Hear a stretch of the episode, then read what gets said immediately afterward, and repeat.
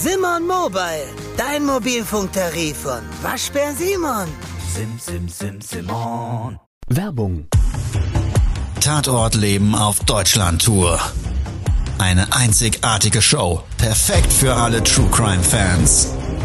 Erlebe echte Tatortgeschichten, spannend erzählt von Marcel Engel, Deutschlands bekanntester Tatortreiniger.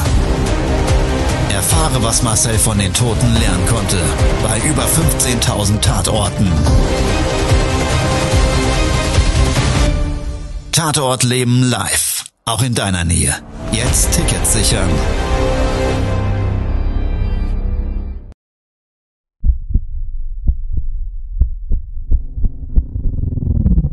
Todesursache. Der Podcast mit Tatortreiniger Marcel Engel. Es wird immer mal wieder in meinem Podcast vorkommen, dass wir sehr tief in das Geschehen eintauchen. Ich werde offen darüber sprechen. Damit meine ich, dass Flüssigkeiten wie Blut als Element das kleinste Problem sein wird. Ich freue mich, wenn ich euch auf eine Gedankenreise entführen darf in meine Welt des Tatortreinigens. Todesursache. Der Podcast mit Marcel Engel. Hallo, schön, dass du wieder Zeit und Lust hast, mit mir gemeinsam gleich eine Tatortreinigung zu durchleben. Für uns zwei geht es heute nach New York. Wenn du neu eingeschaltet haben solltest, findest du die Quick Facts, warum, wieso, weshalb ich mit meinem Unternehmen unter anderem in New York tätig bin, in den vorhergehenden Spezialfolgen New York. Es geht heute so ein bisschen um das Lebensthema der Erwartungshaltung. Kennst du bestimmt, gerade dann, wenn man Sachen schon erlebt hat und gerade dann, wenn ja, da im Vorfeld eines neuen Erlebnisses einer ähnlichen Situation, zum Beispiel beim Zahnarzt, auch negative Gefühle entstehen, dann ist das natürlich erstmal wahrscheinlich so zu werden, dass wir selber das, was wir glauben zu erleben, zumindestens im Vorfeld in einem sogenannten, ich nenne es immer Kopfkino, durchlaufen. Und beim Tatortreinigen ist das natürlich ähnlich. Wenn du so lange diesen Job machst wie ich, mit so vielen Jahren Erfahrung und sich immer wieder auch Geschichten natürlich gleichen und sich gewisse ja, Bildnisse auf eine Lebensgeschichte projizieren lassen und die sich ähneln, dann gehst du in solche Tatortreinigungen mit einer gewissen Erwartungshaltung rein. Ich habe gemeinsam mit meinem lieben Mitarbeiter in New York, dem Flo, vor kurzem eine sehr tragische Tatortreinigung durchlebt, an der wir beide, doch muss ich an der Stelle sagen, sehr zu knabbern hatten. Todesursache der Podcast. Der Tatort. Kennst du bestimmt. Du guckst einen Film, hast einen Ton nicht an und merkst sofort, alles klar, dieses Szenario findet nicht dort statt, wo du lebst, sprich in Deutschland. Oder ich sage jetzt mal vielleicht in Österreich oder oder oder, weil du eben anhand des Umfeldes und gewissen anderen Merkmalen erkennst, dass es eben nicht das gleiche Land ist. Das kann an den Verkehrsschildern, an der Geografie, an der Flora und Fauna liegen und so weiter und so weiter und so weiter. Und in New York, für mich ist das immer extrem spannend. Ich selber war noch nie da, werde das, sobald es die Möglichkeit gibt, nach Amerika wieder einzureisen, das aber umgehend nachholen, um meine Jungs vor Ort auch mal live zu unterstützen. Im Moment läuft es so, dass der liebe Florian einen speziellen Gurt hat und sein Handy an die Brust tackern kann. Und dann hat er ein Set, Headset auf und ich habe praktisch so den Frontblick ein bisschen tiefer, wie er das normalerweise mit den Augen sieht. Der Nachteil ist, das wirst du auch kennen, ja, dass wir eben mit unseren Augen wirklich so einen viel größeren räumlichen Blick haben und natürlich auch ähm, und durch unsere Wahrnehmung eines Handys verwackelt und so weiter und so weiter das ganz anders visualisieren, als wenn wir es live sehen würden. Aber wir praktizieren es so und gehen gemeinsam gerade in New York durch dick und dünn und die harten Fälle, da nimmt er mich mit, damit ich ihn gerade fachlich sowie als auch moralisch unterstützen kann. Für uns ging es gemeinsam in einen Stadtteil und New York wenn du es nicht kennst, darfst du dir so vorstellen, dass es ja von der Architektur nicht ausschließlich Skyline hat, also riesige äh, Türme, sondern es gibt, New York ist recht groß, eben ganz, ganz viele Stadtteile, da sieht das ähnlich aus wie in Deutschland. Das heißt, Haus an Haus und unterschiedliche Eingänge und auch die Gebäude sind da nicht alle so extrem hoch. Für uns ging es in so eine ja, Straße, an diesem Tag. Gemeinsam im Fahrzeug hat er schon den FaceTime-Call gestartet. Ich habe ihn gefragt, was haben wir denn vor Ort zu erwarten? Sagt er, ich weiß nur, es ist jemand gestorben, viel Blut, Treppenhaus ist auch betroffen und wir sollen dort reinigen. Unser Auftraggeber hat uns vorher den Schlüssel gebracht und wir sollen starten. So eine kleine Besonderheit, die mir zumindest so vorkommt, ist in Amerika, dass manchmal die Ermittlungen wahrscheinlich gerade in Bezug auf Kriminalfälle ähnlich wie in Deutschland laufen, aber die Freigaben zu Tatorten so für mich gefühlt zumindest viel, viel schneller stattfinden. Und das finde ich immer extrem erstaunlich, weil wir schon den einen oder anderen Fall, ich habe ja einen vorhergehenden Podcast darüber erzählt, schon echt krasse Sachen hatten. Die sind so von, ja, aus der Erfahrung her der letzten Jahre in Deutschland eigentlich so überhaupt nicht freigegeben worden jemals. Also das heißt, ich sag mal so, dadurch gibt's da irgendwie noch so, so ein Gedankenturbo. Weil du hast ganz, ganz aktuelle Tatorte, wo ich gerade, sag mal, in dem Fall, da ist das nachts passiert und am darauffolgenden Tag durften wir mehr oder weniger vor Ort schon reinigen. Ja, also maximal, ich sag jetzt mal, vielleicht waren es auch die Nacht zuvor, also äh, ja, ein Kalendertag zurück aber im Zeitfenster von 36 Stunden und das ist schon extrem krass. Also kenne ich so nicht und habe das hier in Deutschland so auch noch nie erlebt. Für Florian und mich, wie gesagt, ging es in diese Straße, gemeinsam gestartet, hat er den Videocall, wir sind dann ausgestiegen, haben das Zeug gepackt und das darf man sich so vorstellen, ein ganz, ganz breiter Gehweg, Trott war, der an so einer Hausfassade entlang gelaufen ist und da Haus neben Haus stand. Fünf, sechs Stockwerke hoch. Ich habe es in dem Fall nicht gezählt. Und so kleine Treppenstufen, alle 30 bis 50 Meter, praktisch zu 1,50 Meter hohem Hauseingangstür geführt haben.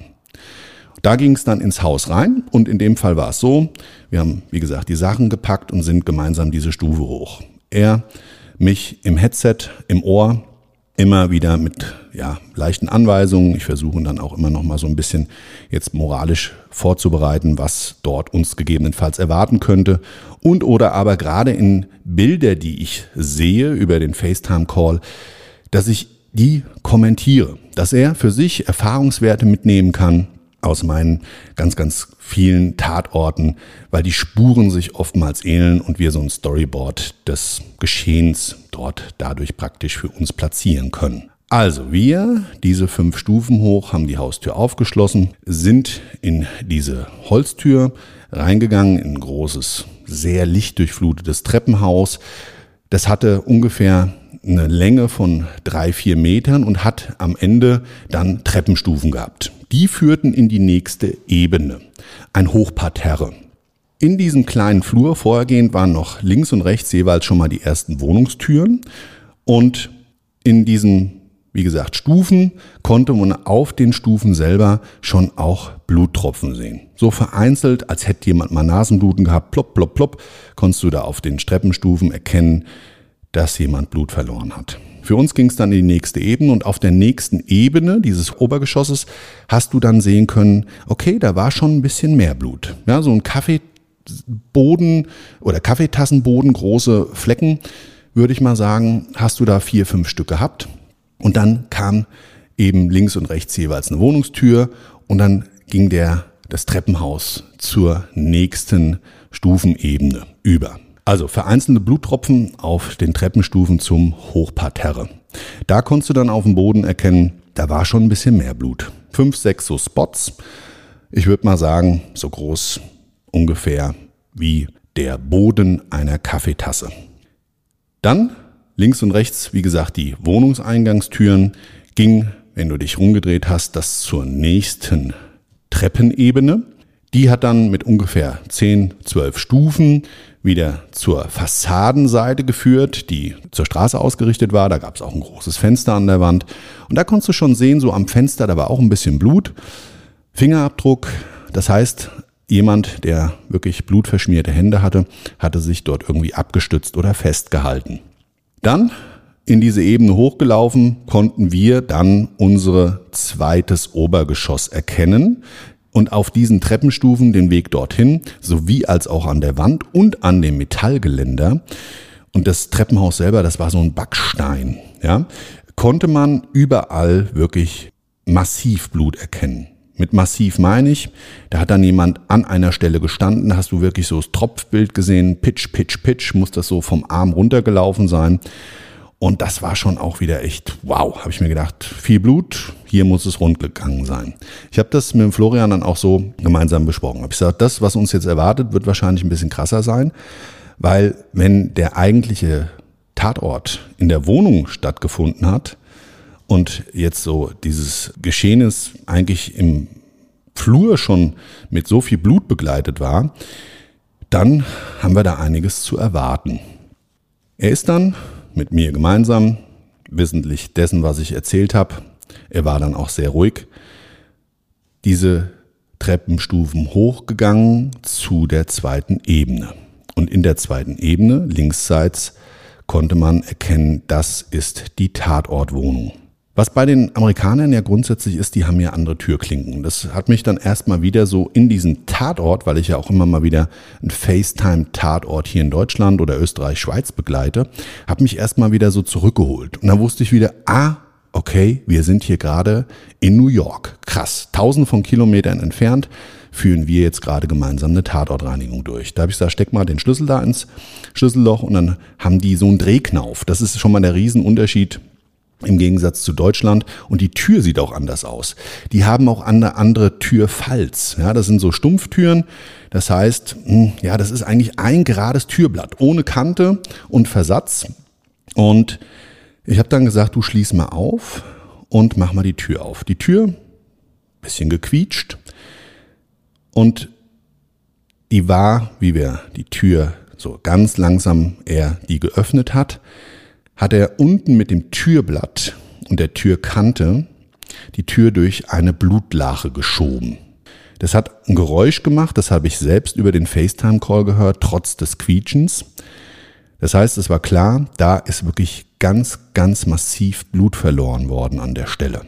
Er hat die Tür dann ganz aufgemacht, dann konntest du ungefähr eine sehr, sehr, sehr helle Wohnung war das, einen Holzboden erkennen, einen Dielenboden, so ganz, ganz, ganz toll aufbereitet, glänzend lackiert mit einer hellen Maserung und ab und zu hast du so ein dunkles, schwarzes Astloch da drin gesehen. Sah total futuristisch aus. Und wie ich die Wohnung und diesen kurzen Teil gesehen habe und diese Blutlache habe ich irgendwie ausgeblendet, habe ich erkannt, Mensch, das ist so ein richtiges Luxus-Apartment. Aber was mir auch aufgefallen ist, in dem Flur konntest du nichts sehen. Kein Bild an der Wand, es hing eine Lampe an der Decke.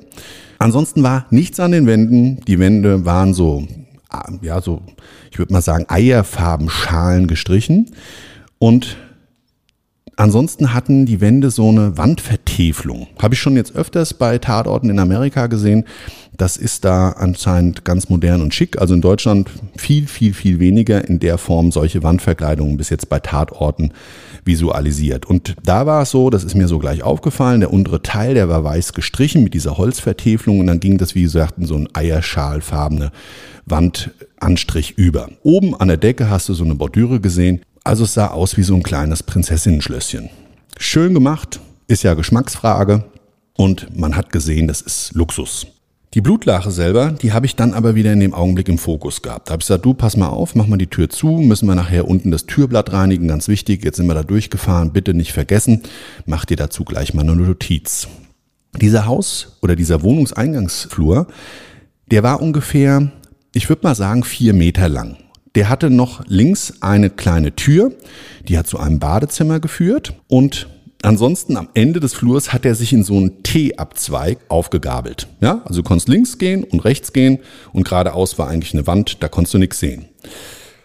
Wir sind dann auf die rechte Seite gegangen. Diesen Flur entlang, rechte Seite.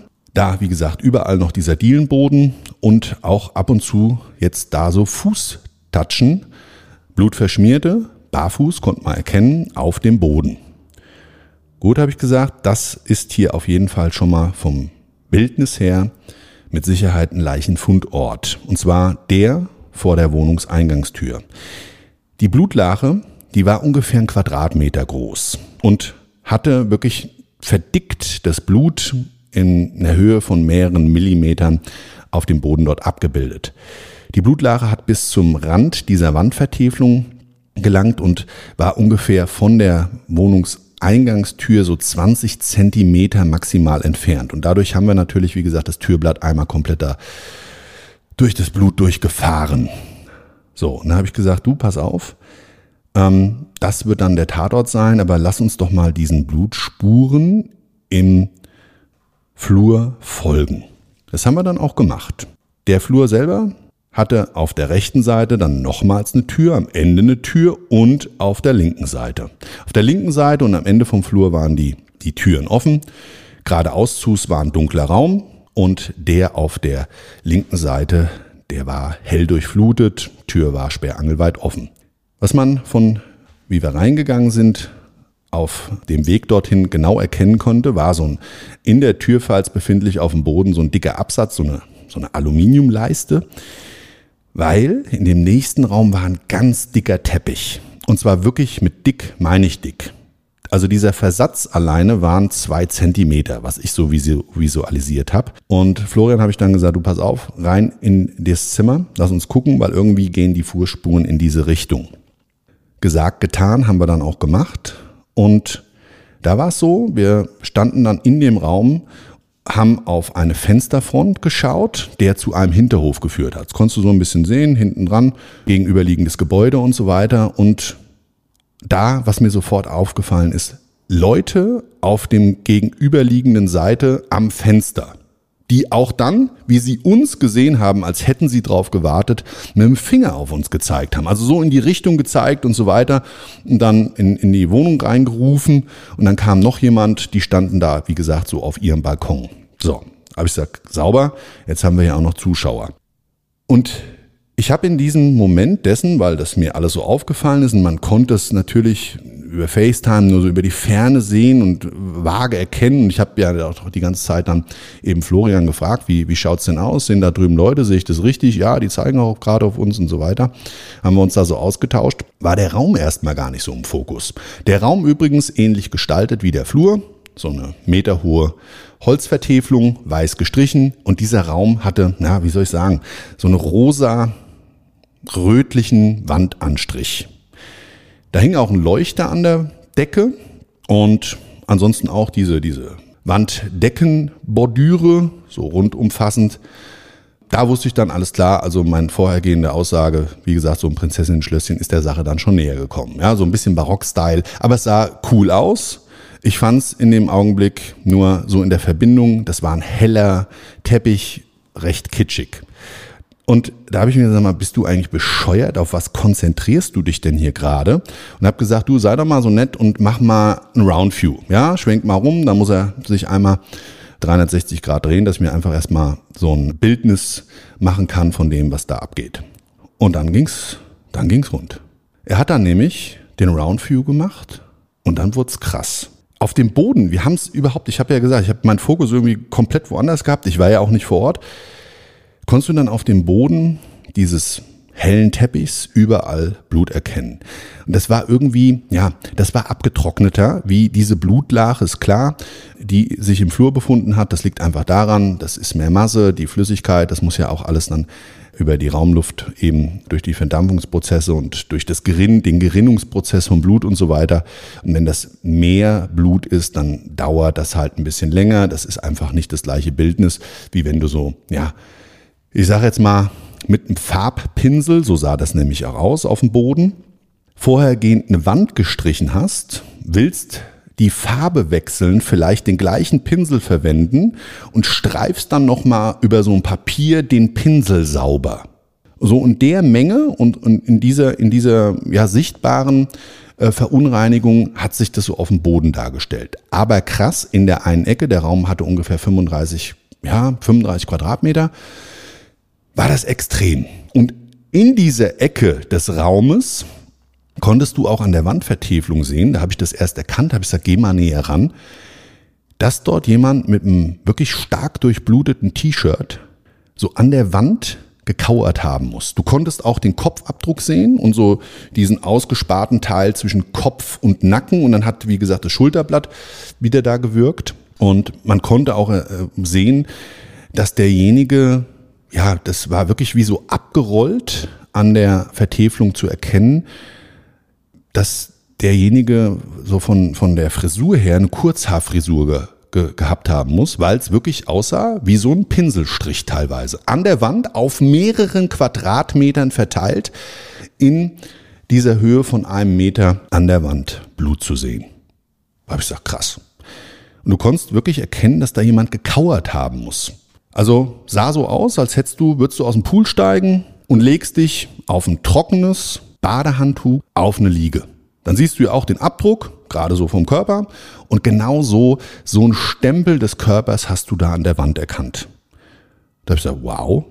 Und dann durch dieses, durch diese rötlich-rosane Farbe habe ich das erst so gar nicht richtig visualisiert. Da habe ich gesagt, sag mal, geh doch mal näher dran. Ist das da auch überall Blut? Ja, sagt er, ja, bis zu zwei Meter hoch, würde ich mal sagen. Habe ich gesagt, das, das kann eigentlich nicht sein. Das, das sieht so komisch dran gespritzt aus. Als nimmst ein Glas Wasser, so würde ich es mal umschreiben, hast noch so einen Schluck drin und schützt das so aus. Ja, so sah das aus. Habe ich gesagt, du, also so ein Bild und auch in der Höhe eigentlich selten gesehen. Da habe ich gesagt, du geh mal, geh mal so ein Roundview, lass mich auch mal die Decke sehen.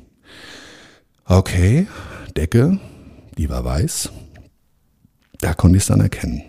Da hast du dieses Abspritzbild gesehen von einem Gegenstand, der blutkontaminiert, wahrscheinlich mit Massemarbeschleunigung, vielleicht sogar einschlagend auf jemanden eingewirkt hat. Da habe ich gesagt, die Wahrscheinlichkeit dessen, dass hier jemand wahrscheinlich erschlagen wurde, ist meines Erachtens nach ganz hoch. Dann habe ich geschaut mit ihm gemeinsam in diesem Raum und prompt hat sich mein Verdacht bestätigt. Auch schon oft gesehen, gerade in Amerika. Es war in diesem Fall so, dass wir hinter dieser Eingangstür zu dem Raum einen Baseballschläger erkannt haben. In der Ecke stand ungefähr einen Meter daneben eine schwarze Sporttasche. Leer, war nichts drin. Aber dieser Baseballschläger, der lag da hinter der Tür. Auch blutig und war aus Aluminium und mit so einem Tape am Griffstück umwickelt. An dem Griffstück selber, da konntest du an den Rändern jeweils erkennen, dass dieses Tape mal weiß war. Jetzt war der wahrscheinlich auch vorher schon genutzt, so ein bisschen abgegriffen, speckig, aber der war halt blutdurchdringend an dem Griffstück, an dem Baseballer selber, an diesem Teil, normalerweise der Sport ausgeübt wird und geschlagen wird, die Schlagfläche meinetwegen, wenn man die so nennt. Da war wiederum weniger Blut dran. Mhm, habe ich gesagt, krass. Habe ich so in der Form auch noch nicht an einem Tatort liegen sehen, außer bei Ermittlungen, wenn was liegen geblieben ist oder das übersehen wurde. Und jetzt kommt die Besonderheit. Dieser Raum war komplett leer. Da war nichts drin. Nichts. Da war keine Gardine an der Wand, da war nur der Teppich und der Wandanstrich und das viele Blut, der Baseballschläger und die Tasche. Mehr war da nicht drin. Habe ich gesagt, okay, also Mystery. Dein Hobby ist es, deine Freunde und Familie so richtig zuzutexten? Dann hat Simon Mobile, der Mobilfunkanbieter von Waschbär Simon, den perfekten Mobilfunkvertrag für dich. Denn Simon Mobile bietet satte 12 GB schon ab 8,99 Euro im Monat. Und wenn es ein bisschen mehr sein darf, entscheide dich doch einfach für 17 oder 27 GB im Monat. Egal was du wählst, du kannst dich jeden Monat flexibel neu entscheiden und bekommst zum Start nur für kurze Zeit nochmal ein 100 GB Geschenk obendrauf. Kündigen oder einfach mal eine Pause einlegen geht bei Simon Mobile ebenfalls monatlich ganz flexibel.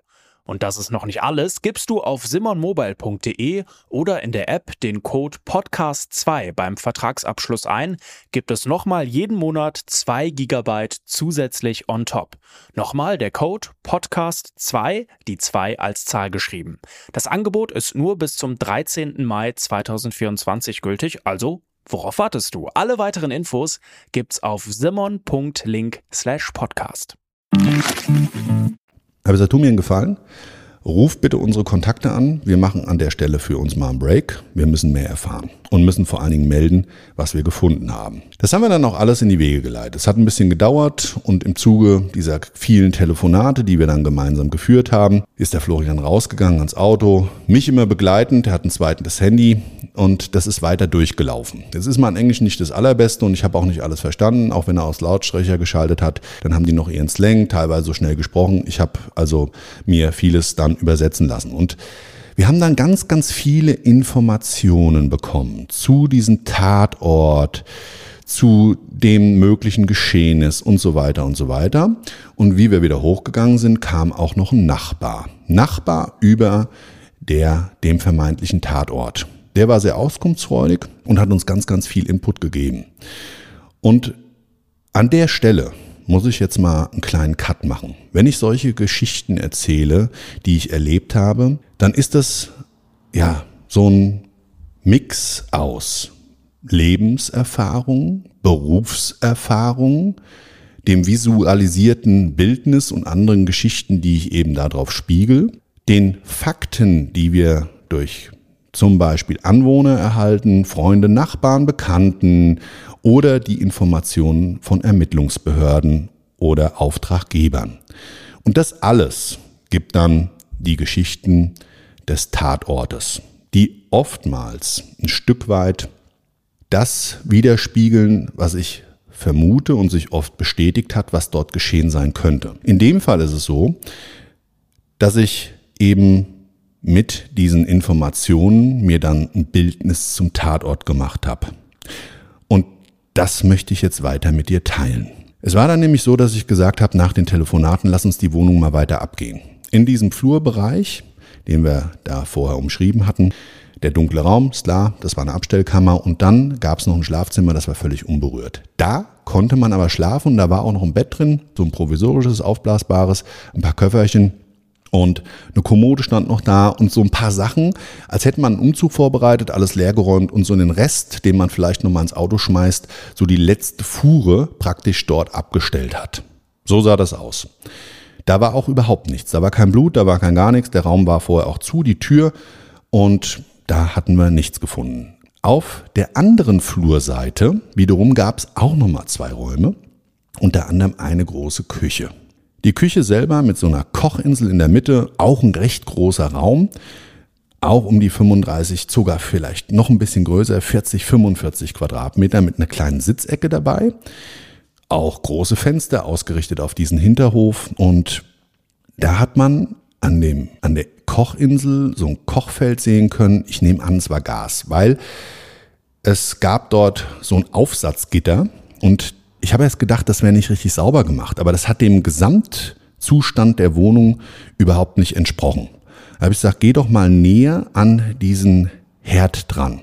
Vorm Herd an ja, den Mobiliar, an den Küchenmöbeln konntest du schon auch wieder runtergelaufenes Blut, so ein Blutgerinnsel konntest du sehen und unterhalb auf dem Boden, das war so ein Steinboden, konntest du eine große Blutlache erkennen. Da habe ich gesagt, okay, ich nehme mal an, hier ist jemand verharrt, nachdem er verletzt wurde und hat sich gedanklich zurückgezogen und hat dort dann aller Wahrscheinlichkeit nach so gewartet. Wahrscheinlich voller Angst das Telefon gewählt. Und jetzt komme ich mal zu dem Storytelling, was dort aller Wahrscheinlichkeit nach passiert sein muss und was so ein bisschen daraus her abgeleitet ist, was wir eben von dem Nachbarn und dem Hausverwalter erfahren haben. Es waren nämlich drei Opfer, die in diesem Haus zu Tode gekommen sind. Todesursache, der Podcast. Das Opfer. Die Mieter sind zwei Jahre zuvor in diese Wohnung eingezogen. Die Mieter waren ein Ehepaar. Mann und Frau, Mitte 30, Ende 40 eher haben sich dort gemeinsam diese Wohnung genommen und waren auch wirklich über einen langen Zeitraum recht unauffällig. In der Nachbarschaft eigentlich freundlich, unauffällig, aber bekannt und immer gut drauf. Und der Nachbar erzählte uns, dass sich das so seit einem Jahr ungefähr verändert hat. Es gab immer mal wieder, man vermutete erst laute Partys, aber das waren wirklich massive Streitereien und an der Stelle war es dann für die Nachbarn sogar so weit gekommen, dass die, wenn sie da mal gegen den Lärm vorgegangen sind, von dem ja, Ehemann bedroht wurden. Und das ging so weit, dass er also auch so wie so eine Art Amoklauf wurde mir das umschrieben. Also richtige Aussätze hatte, außer sich war und einmal eben bei diesen Nachbarn auch schon mit dem Küchenmesser vor der Tür stand. Der daraufhin die Polizei gerufen hat, Anzeige erstattet und so weiter. Das hat aber zu dem Zeitpunkt der Tat eben noch keine Konsequenzen für ihn gehabt. Wäre er vielleicht vorher schon eingesperrt worden. Und jetzt kommt das alles wäre das wahrscheinlich so nicht passiert. Es ist dann nämlich dieser besagte Abend gewesen. An diesem besagten Abend hat die Vorgeschichte, dass er sich bzw. sie sich von ihm getrennt haben soll. Also diese Ehe ist gescheitert, diese Streitigkeiten über die ganzen Monate hinweg, nicht nur die Nachbarschaft, sondern eben dieses Ehepaar so massiv belastet, dass das zu einer Trennung geführt hat.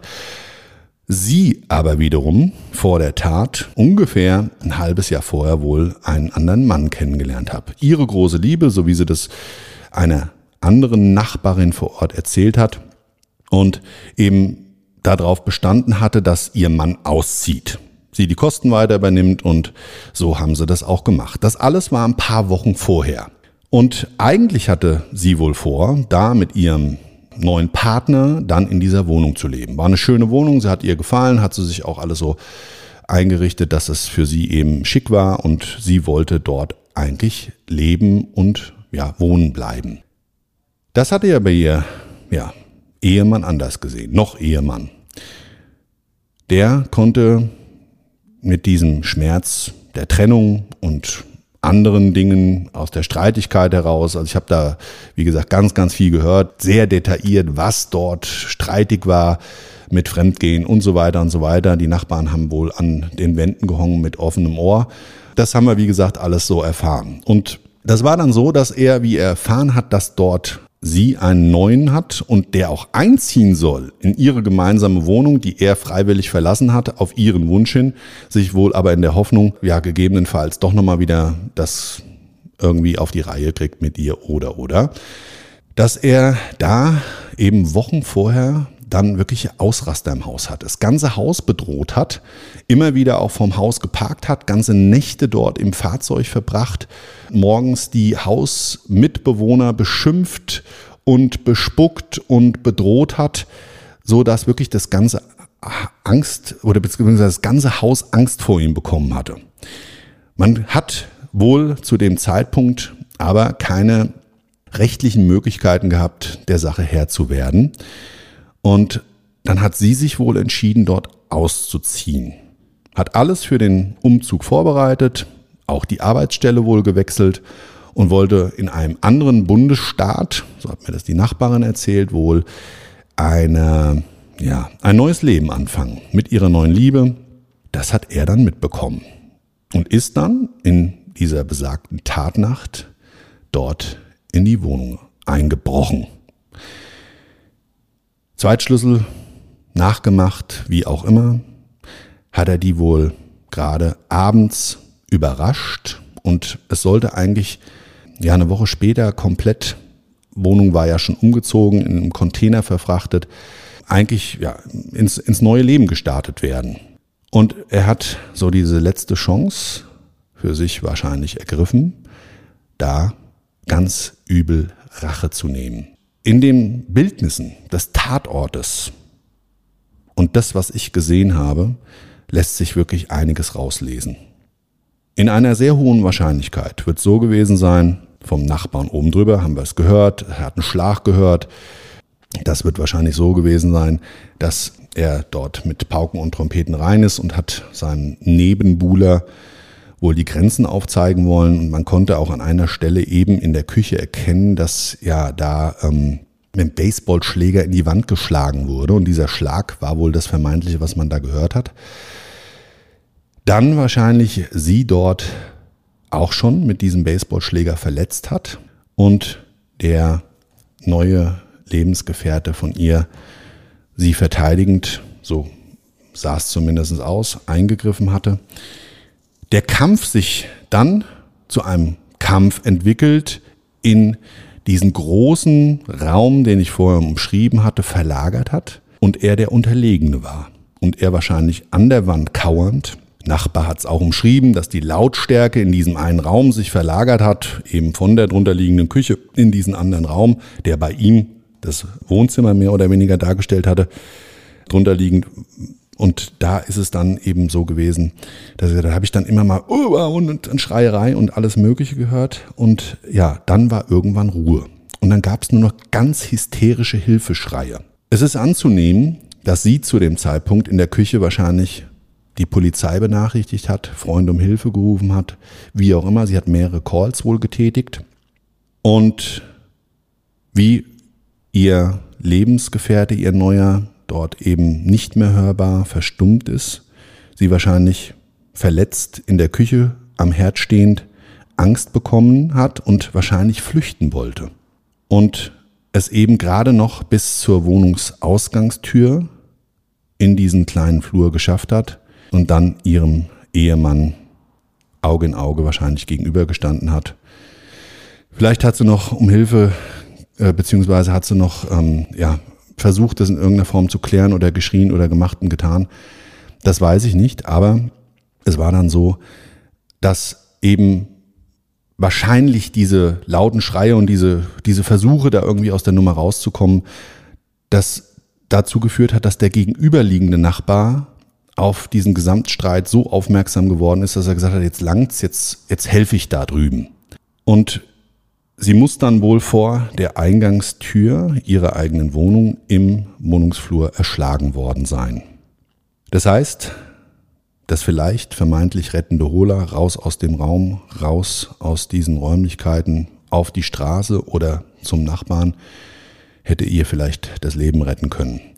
Alles spekulativ, so zumindest sah es vor Ort aus und in Verbindung mit dem, was ich gehört habe, könnte es ohne weiteres so gewesen sein. Was ich de facto weiß vom drüberliegenden Nachbarn, der junge Mann von gegenüber aus der Wohnung, der eben da auch aufmerksam drauf geworden ist und das dann irgendwann eben nicht mehr hören wollte, ist drüber, hat dort geklingelt und natürlich nicht damit gerechnet, dass eben in diesem, in dieser Wohnung gerade zuvor zwei Menschen erschlagen wurden. Inwieweit jetzt der Ehemann da schon mit der Tatwaffe in der Hand stand oder so. Das weiß ich alles nicht. De facto ist es kam wohl im Hausflur zu einem Gerangel, bei dem auch der Täter verletzt wurde und der Nachbar, der junge Mann, sich in seine Wohnung zurückziehen wollte, wahrscheinlich auch schwer getroffen. Was ich zu dem Zeitpunkt noch nicht wusste, ist, dass wir auch den Reinigungsauftrag eben für die andere Wohnung kriegen sollten. Das ist noch am gleichen Tag erfolgt und es war so, der Tatort selber war nicht so spektakulär, aber was uns beim Betreten der eigentlichen Leichenfundortwohnung gar nicht so aufgefallen ist, ist eben, dass diese Wohnungstür auch massiv beschädigt war. Also die war eingetreten, da war das Türblatt massiv beschädigt. Das heißt also, man darf davon ausgehen, dass wie es zu diesem, diesem Kampf im Hausflur kam, dass der sich rettend zurückziehen wollte in seine Wohnung und der andere im Wahn, in seinem Blutrausch dort eingedrungen ist auf der gegenüberliegenden Seite und da sein tödliches Werk vollzogen hat. Das heißt, er hat auch diesen jungen Mann erschlagen. Ganz, ganz krasse Geschichte. Der Reinigungsaufwand natürlich für uns besonders erheblich und was viel, viel belastender war, war tatsächlich die Tat als solches. Ich ziehe nur mal so ein bisschen Resümee dessen, was wir so als Kopfkino vor Ort hatten. Der Ehemann dringt in die Wohnung ein, sieht das neue verliebte Paar in der Küche, rastet aus, hat in seiner Sporttasche wahrscheinlich den Baseballschläger, damit er nicht so auffällt auf der Straße, wahrscheinlich dann direkt auf den vermeintlichen Nebenbuhler eingeschlagen, vielleicht auch mal daneben geschlagen in die Wand. Das kam ja, wie gesagt, zum laut starken Streit. Verletzt die Ehefrau, seine Frau, seine große vorhergehende Liebe. Die kriegt Angst. Der Kampf zieht sich über den Wohnungsflur in einen nächsten Raum, wo mit massivster Gewalteinwirkung die neue Liebe dieser Mensch erschlagen wird. Das Bildnis des Tatortes hat gezeigt, dass das ein Gemetzel war. Es war ein großer Raum, die Wandvertäfelung auf mehreren Quadratmetern massiv mit Blut kontaminiert und wir reden von einem spitzen Gegenstand? Nein, wir reden von einem stumpfen Gegenstand, von einem Baseballschläger. Was für Wunden müssen da am Kopf, am Körper aufplatzen, zu so massiven Ausblutungen führen und vielleicht auch so dieser Moment, in dem der, ja, die neue Liebe, der Mann, am Boden sitzend kauernd vielleicht begreift, dass er das vielleicht nicht überlebt, dass er jetzt totgeschlagen wird. Also ich finde es immer wieder krass, wie diese Gefühlswelt für diese Opfer aussehen muss. Also nimmt mich mit. Ich kann da zwar wieder raus aus der Nummer, aber trotz alledem, versetz dich mal rein. Überleg dir mal, wie mag sich sowas anfühlen, wenn du in den, diesem Augenblick, vielleicht den letzten Sekunden deines Lebens erkennst, dass du jetzt gerade Opfer von tödlicher Gewalt wirst. Ganz schrecklich.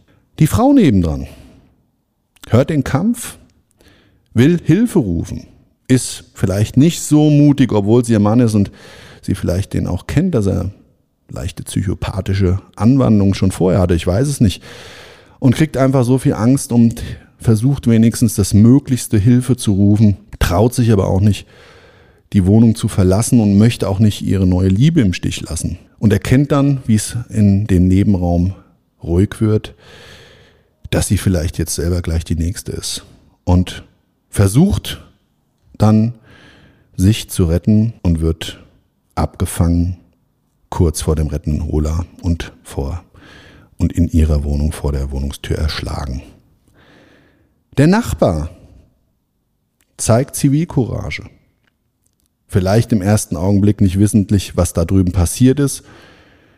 Zumindest ging es ihm wahrscheinlich auf die Nerven, dass diese Lautstärke in diesem vermeintlich guten und auch teurem Wohnhaus im Fokus eben, ja, die Ruhestörung da einzugrenzen, rübergegangen ist wird dann angegriffen, es kommt zum Kampf, er versucht sich selber zu retten und der andere, der Aggressor, der Ehemann, findet da sein drittes Opfer. Also, das ist echt für mich immer allerhärteste Herde.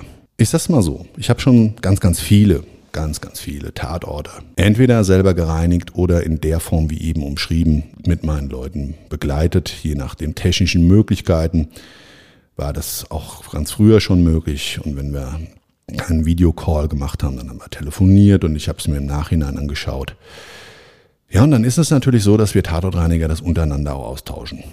Ja, viele sind dann sehr hart gesotten, zumindest nach außen hin und sagen so, es macht mir gar nichts aus erinnern sich aber dann doch immer mal wieder und es kommt dann auf, wenn sie so in ihrem Privaten solche Erlebnisse haben, vielleicht gar nicht selber betroffen sind, um Gottes Willen, dass da keiner erschlagen wird, das meine ich jetzt auch gar nicht, sondern dass sie vielleicht ja in ihrem Umfeld Gewalt dann anders wahrnehmen, weil sie ja wissen, zu was das führen kann und diejenigen waren auch, die es gereinigt haben. Also mir geht es zumindest immer so, dass ich dann ein anderes Bildnis dazu kriege. Und das ist das, was da wieder so die Lebenswirkung bei mir hinterlassen hat. Situationen, die ich schon ganz oft erlebt habe. Und gerade jetzt in meinem Job, es gibt auch fröhliche Geschichten, die haben dann beim Tatortreinigen natürlich nicht mit dem Tatort direkt zu tun und schon gar nicht mit dem Tod.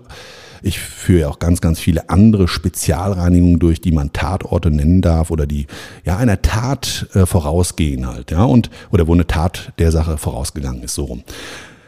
Ja, und dann ist es so, dann hast du dieses grundsätzliche Erlebnis. Weißt, da ist jemand zu Tode gekommen, siehst dieses Bildnis und dann hast du dieses Kopfkino wie eben umschrieben. Im Nachgang erfährst du dann tatsächlich, es hat sich wahrscheinlich alles so abgespielt. Es wird dann durch viel Recherche nochmal alles so bekräftigt, dass du weißt, du liegst da schon zu 80, 90, vielleicht sogar 100 Prozent in deinen Vermutungen und äh, diesem Storyboard richtig.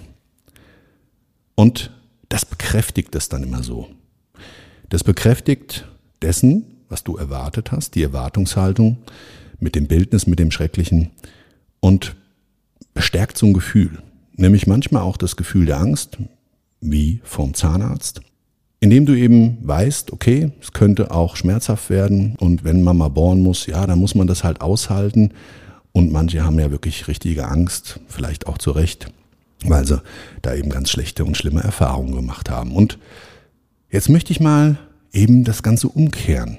Der Bekräftiger, den haben wir leider für uns im Fokus meistens nur bei den eben schlimmen Ereignissen. Und meine Erfahrung zeigt aber, wenn man in der Lage ist, das verstanden zu haben, was passiert, wenn du eine Erwartungshaltung an etwas hast und die sich bestätigt oder eben nicht bestätigt, weil alles anders war, dann hast du die Chance daraus, das eben auch im Positiven für schöne Erlebnisse zu nutzen. Und das kennst du vielleicht auch, vielleicht von früher, vielleicht heute noch, du hast etwas Schönes vor und hast schon so ein Kopfkino dazu, was passiert. Und für mich heute nehme ich diese Tatortreinigungserlebnisse als Anlass, mir meine positiven Dinge im Leben einfach zu bekräftigen, dieses Gefühl stärker werden zu lassen und dadurch mittels Kraft meiner Gedanken positive Erlebnisse zu bekräftigen. Und die werden dann einfach ein Stück weit schöner, genauso eben wie negative Sachen, wenn du schon eine Erwartungshaltung dazu hast, schlimmer werden. Es fühlt sich schlechter an. Und das funktioniert aber genau auch im Umkehrschluss mit Positiven. Und das ist so das, was ich an der Stelle bei diesem Tatort für mich mal wieder aus meiner Schublade der Lebenserfahrungen rausgezogen habe und das seit ein paar Tagen mit mir rumtrage und eben die positiven Sachen wieder schön bekräftige, um die schöner werden zu lassen. Das war's für heute mit der Sonderfolge New York. Ich hoffe, Dir hat diese Folge gefallen, in Anführungszeichen, ist ja immer so ein Thema. Wir reden hier immer über den schrecklichen Tod von drei Menschen, einem Täter, was auch immer mit ihm passiert ist. Ich weiß es an der Stelle übrigens noch nicht, da gibt es noch keine Auflösung dazu. Und trotz alledem finde ich es wichtig, dass wir über solche Tatorte sprechen, um vielleicht gemeinsam dadurch etwas Positives fürs Leben mitzunehmen. Also, an der Stelle, das war's für heute. Vielen, vielen Dank fürs Zuhören. Ich würde mich sehr freuen, wenn du das nächste Mal einschaltest und wir gemeinsam wieder einen Tatort durchleben. Wenn du mehr Informationen oder mehr zu dem Thema Tatortreinigung, Marcel Engel, also meiner Person und oder aber mein Mindset haben möchtest, dann folg mir doch gerne auf meinen Social Media Kanälen Instagram, Facebook, TikTok and so on. Da gibt es ganz, ganz viele Sachen, die du gerne mit mir gemeinsam teilen kannst. Also, bis dahin, was auch immer vom Tag übrig bleibt, wünsche ich dir noch alles, alles Schöne, Liebe und Gute. Ciao, dein Marcel. Das war's schon mit der neuen Folge von Todesursache, der Podcast mit Marcel Engel, Kopf einer eigenen Spezialreinheit und Tatortreiniger bei mehr als 12.000 Orten auf der ganzen Welt. Was kann Marcel für dich bereinigen? Jederzeit. Weltweit. Melde dich oder klick dich einfach mal durch auf marcelengel.com. Empathisch, tiefgründig, ehrlich. Todesursache lässt dich garantiert nicht kalt. Seid dabei. Ich freue mich. Abonniere die Staffel und du kommst für keine Folge zu spät.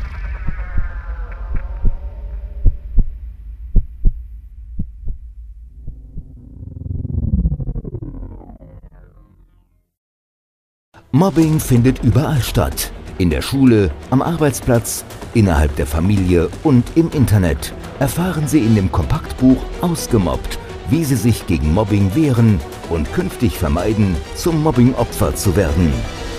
Ausgemobbt von Marcel Engel und Martin Zowak, überall im Buchhandel.